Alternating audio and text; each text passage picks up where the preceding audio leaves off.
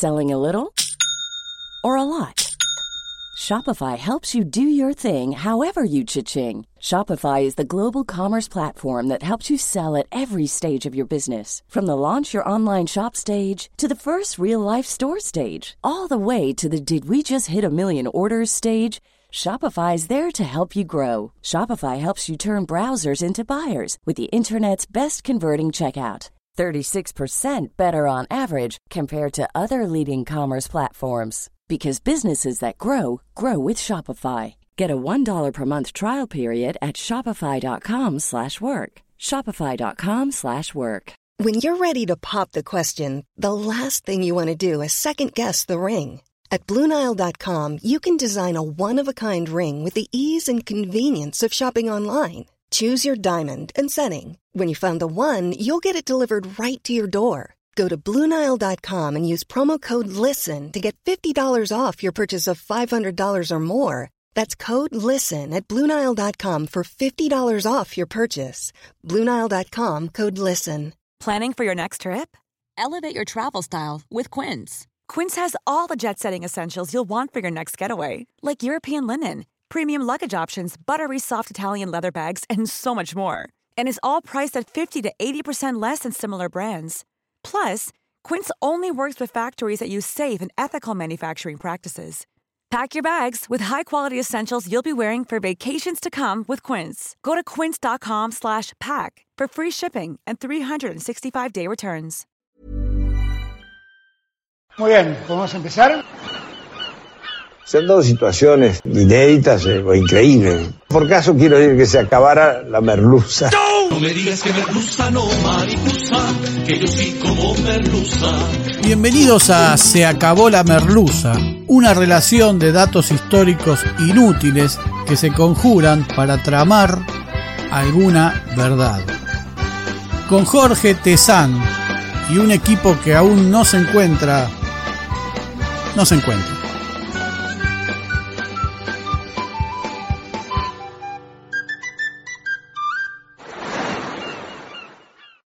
Hoy presentamos La falsa rendición de Beresford. Mientras tanto es 12 de agosto de 1806 en Buenos Aires y es un día de vergüenza para las armas de su majestad Jorge III, rey de Inglaterra, y para las familias porteñas que le habían prestado juramento de fidelidad. El fugaz gobernador británico William Carr Beresford se rinde en forma incondicional ante las tropas de Santiago de Liniers, dando origen a una de las figuritas que veíamos en la escuela. El generalizado ataque de las milicias formadas por el pueblo sobre el fuerte es tan notorio, tan intenso, que impide algún tipo de reunión extramuros, subrepticia, de querusa y siempre oportuna entre Beresford y Liniers, quienes ya habían tenido contacto previamente e incluso se dejó entrar a Liniers a Buenos Aires. Liniers era oficialmente un militar al servicio de España al agasajo de los comerciantes porteños al mismísimo Beresford el primero de junio de 1806 que se realizó en la casa del ex suegro de Liniers, Martín de Zarratea, en agradecimiento por la devolución de los ingleses de las embarcaciones de cabotaje a cambio del Tesoro de Buenos Aires y la delación a Sobremonte, que se lo estaba llevando pero ante la gravedad de la batalla, Beresford ordena replegarse al fuerte cuando su ayudante de siempre, el capitán George William Kenneth, cae muerto junto a él, y enarbola la tradicional bandera blanca que implica parlamentar. Liniers entonces ordena el alto el fuego, pero este no es acatado. Entonces Beresford iza la bandera que, junto al gesto posterior de arrojar su espada al piso, era señal inequívoca de una rendición incondicional. Esa misma tarde, Liniers le comunica a Beresford que sería canjeado por José Fernando de Abascal, designado virrey del Perú, viejo conocido luego, apresado por los ingleses en camino a Lima.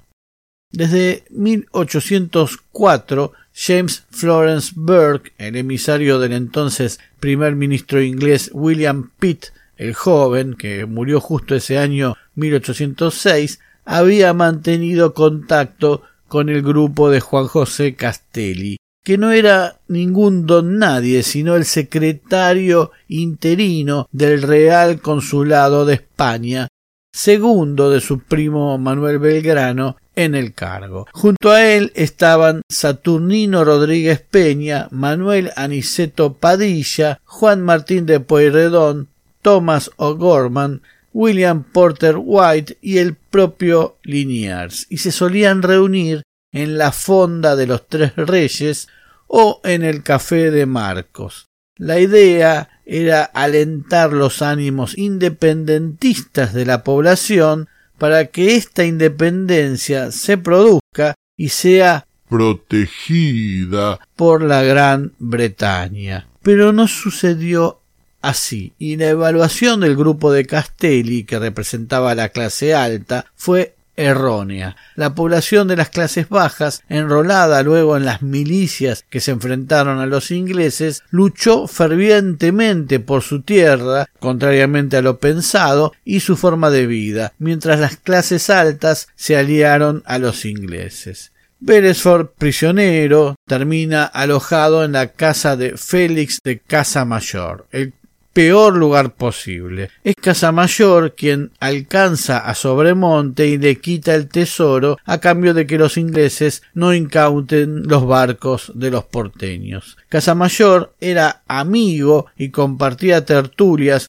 con estos muchachos que se habían aliado a James Florence Burke y el grupo de Castelli. Burke era cofundador y miembro de la logia hijos de Hiram, que funcionaba en la posada de los tres reyes, precisamente donde se reunían todos estos muchachos, en la esquina noreste de 25 de mayo y Rivadavia, en Buenos Aires, donde hoy está el edificio de la AFI, Agencia Federal de Inteligencia, es decir, un lugar predestinado. La casa de Casa Mayor era un lujoso antro donde se reunían ingleses y españoles junto a distinguidas damas y se daban sonadas fiestas. Aquí comienza la conjura de Beresford.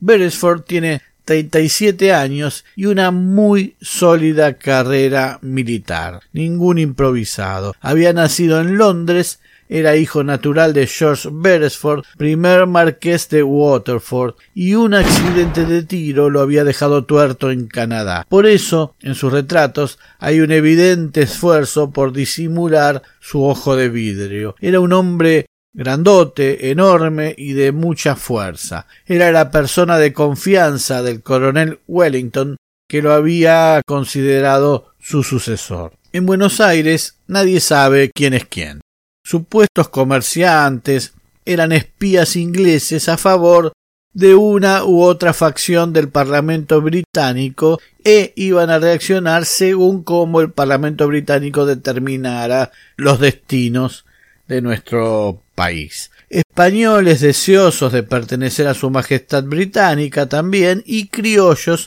que defendían la pertenencia a la península. Se genera una puja entre el cabildo controlado por Martín de Álzaga y Liniers que tenía la popularidad, los fierros y la conducción militar. El debate, una vez terminada la invasión, era resolver el destino final de los prisioneros británicos. El ilustre prisionero Beresford comienza a mostrarse abatido por haber firmado una rendición incondicional. Decía que ante las severas leyes inglesas su carrera estaba terminada y como más tarde o más temprano se firmaría la paz con España, lo esperaba un consejo de guerra por haberse rendido incondicionalmente o sin mediar un pacto en resguardo de las vidas y el honor de sus tropas. Comenzó a mostrarse afligido y se negaba a concurrir o a bajar al salón de las visitas donde se jugaba y acudían las más bellas mujeres, pese a que se lo reclamaban. Se encerraba en su aposento y permanecía a oscuras la noche entera.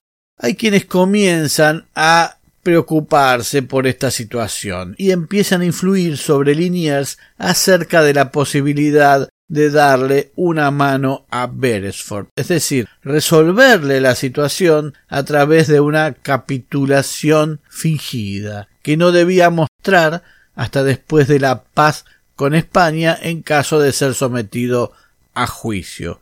Así que finalmente Liniers accedió a falsear la rendición.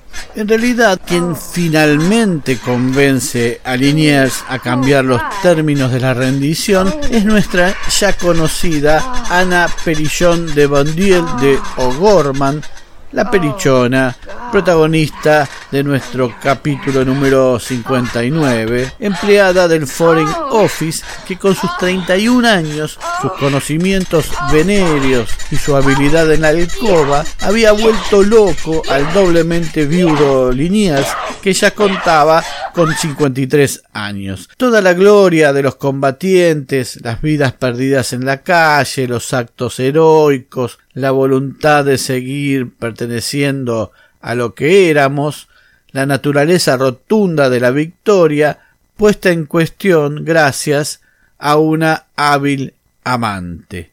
Durante varios días en los que Liniers sucumbía a los placeres de Anita Perillón, el reconquistador, Casamayor y Beresford discutieron el texto final de la rendición arreglada, logrando multiplicar aquella reunión que el fervor patriótico del pueblo no les permitió tener junto al fuerte aquella jornada de la verdadera rendición. Finalmente, el 20 de agosto, firman un documento con fecha 12 de agosto, día de la rendición inglesa, agregando Liniers al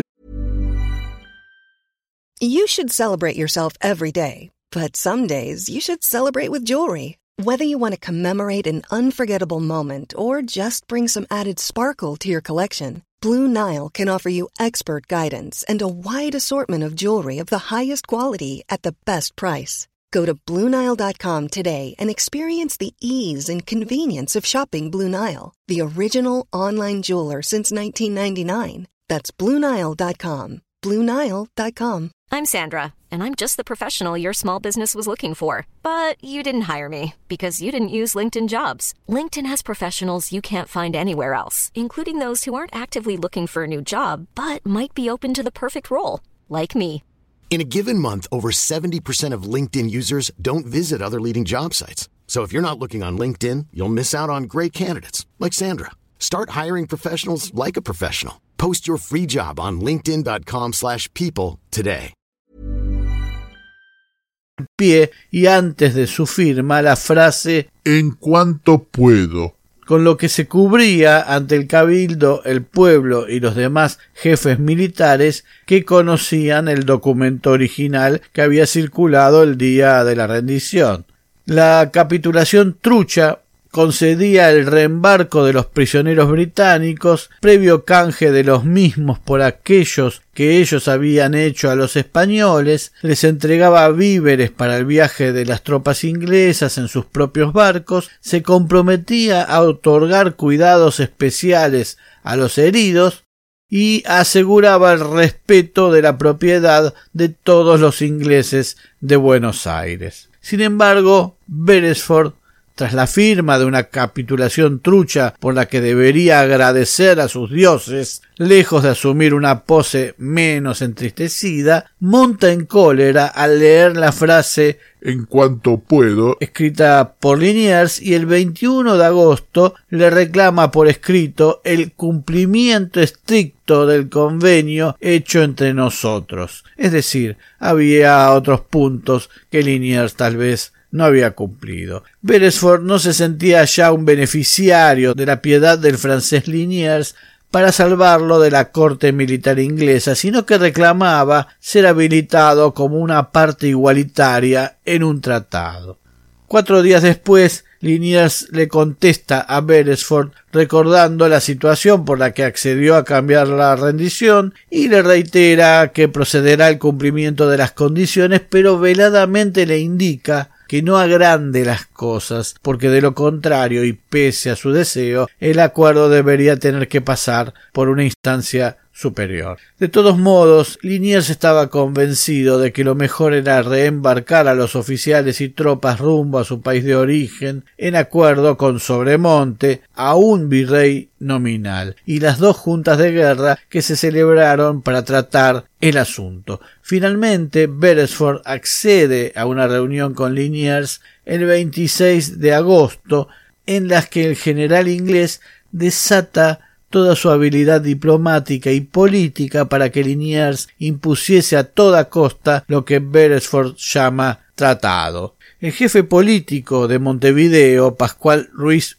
Huidobro, quien le había entregado quinientos hombres a Liniers para ir a defender Buenos Aires, lo vapulea en una carta. Dice, Cuando le conferí el mando de las tropas que conquistaron a esa capital ocupada por los británicos, no lo autoricé para formar la capitulación que usted me hace la honra de acompañarme y de la que hasta ahora no tenía conocimiento. La presentación el 28 de agosto de la capitulación al cabildo desató un escándalo apagado solo por la popularidad de Liniers y su situación política ante los regimientos. El cabildo con Álzaga al frente propugnaba la internación, es decir, el envío de los ingleses prisioneros al interior del país, y hasta el propio Liniers admitía que el pueblo se halla en un estado de insurrección y es enteramente contrario al reembarco de las tropas y oficiales ingleses. Liniers es citado urgentemente ante el cabildo el 29 de agosto. Allí es Álzaga quien reclama a Liniers que lo informe por la situación por la que no se habían remitido al interior a los prisioneros ingleses. Y la sorpresa que había causado en el pueblo la circulación de copias de la capitulación del 12 de agosto sabiendo que el enemigo se había rendido a discreción. Es decir habían circulado copias del acuerdo entre Liniers y Beresford. Liniers dice que sí, que es cierto, que le firmó una segunda rendición a Beresford, pero para consolar la suerte de un general desgraciado, quien con lágrimas en los ojos, con el único ojo que tenía, le pidió un resguardo para su propia vida y que con la previsión de haberle puesto un en cuanto puedo antes de su firma, todo acuerdo era nulo si el cabildo no lo refrendaba de alguna manera, y que se encontraba trabajando en un manifiesto para dar explicaciones al público. El cabildo decidió esperar a la aparición o que terminara el manifiesto que se dio el 30 de agosto y que resumía los hechos de la falsa rendición de Beresford y en el que expresaba que la segunda rendición establecía acuerdos diferentes a la primera, pero que mientras los pueblos de Buenos Aires y Montevideo y las juntas de guerra se hubieran manifestado en contra de esos acuerdos, él sería obediente a esta negativa. Pero, pero, el aparato pro inglés había logrado ya que Beresford, el general en jefe de los invasores y su lugarteniente, el mayor Dennis Pack, fueran trasladados a la prisión de Luján, donde participaba de cacerías, reuniones sociales y solamente debía reportarse por las tardes. Cuando las autoridades de Buenos Aires, ante ciertos rumores que se empezaron a correr, intentan sacarlo de la sociable prisión, el oficial que lo tenía más o menos en custodia, Antonio de Olavarría recibió la orden de Liniers de alejarlo del escenario de la invasión con rumbo a Catamarca. aunque sin mayores detalles. Ese mismo día, Olavarría recibió a dos enviados del Cabildo. Uno era su cuñado, Saturnino Rodríguez Peña, ¿se acuerdan? Y el otro, Manuel Aniceto Padilla, a quien Olavarría no conocía, ambos miembros de este grupito de espías británicos. Junto a ellos venía el estadounidense William Porter White. Le comunicaron que el alcalde Martín de Álzaga les había ordenado trasladar a los prisioneros a Buenos Aires para llevarlos de allí a Catamarca. Olavarría creyó en su pariente. No pidió orden escrita y entregó a los prisioneros. Todo fue un ardid escondieron a Beresford unos días en Buenos Aires y finalmente lo llevaron a la costa de Quilmes, donde lo encaminaron una noche con el agua al cuello, por lo que casi muere ahogado, a llegar a un bote que lo llevó a una fragata británica y así de regreso a Londres. Todos los que lo ayudaron a huir recibieron una renta vitalicia de la corona británica que luego afirmaron no haber recibido nunca, eh, que se la robaron, etc. Pero ¿tenía algún apuro por llegar a Londres Beresford? El 12 de septiembre de 1806, un mes después de la rendición británica en Buenos Aires, llega a Londres el Tesoro de Buenos Aires, aquel quitado a Sobremonte, no sin el apoyo de los comerciantes porteños que habían colaborado para esto. Recién en 1808 un fallo británico permitió la repartija del botín y qué suma le correspondía a cada uno. Un total de 296.187 libras, tres peniques y dos chelines fueron repartidos entre 2.841 participantes de la invasión a Buenos Aires. De esa suma, 11.495 libras le correspondieron a Beresford. Se acabó la merluza.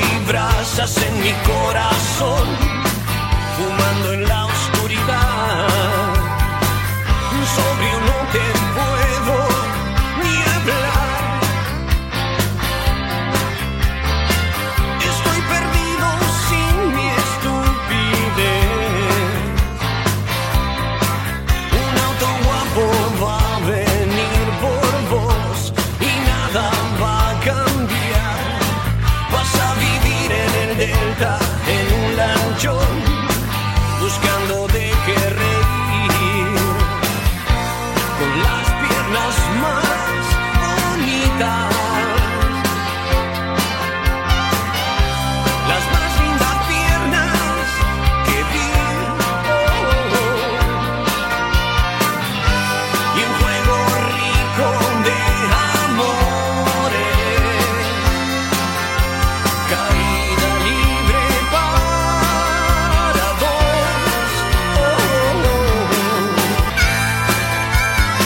pronto nuevos capítulos de Se acabó la merluza. Se acabó la merluza es idea, redacción, recopilación y hace lo que puede Jorge Tezán. Muchas gracias.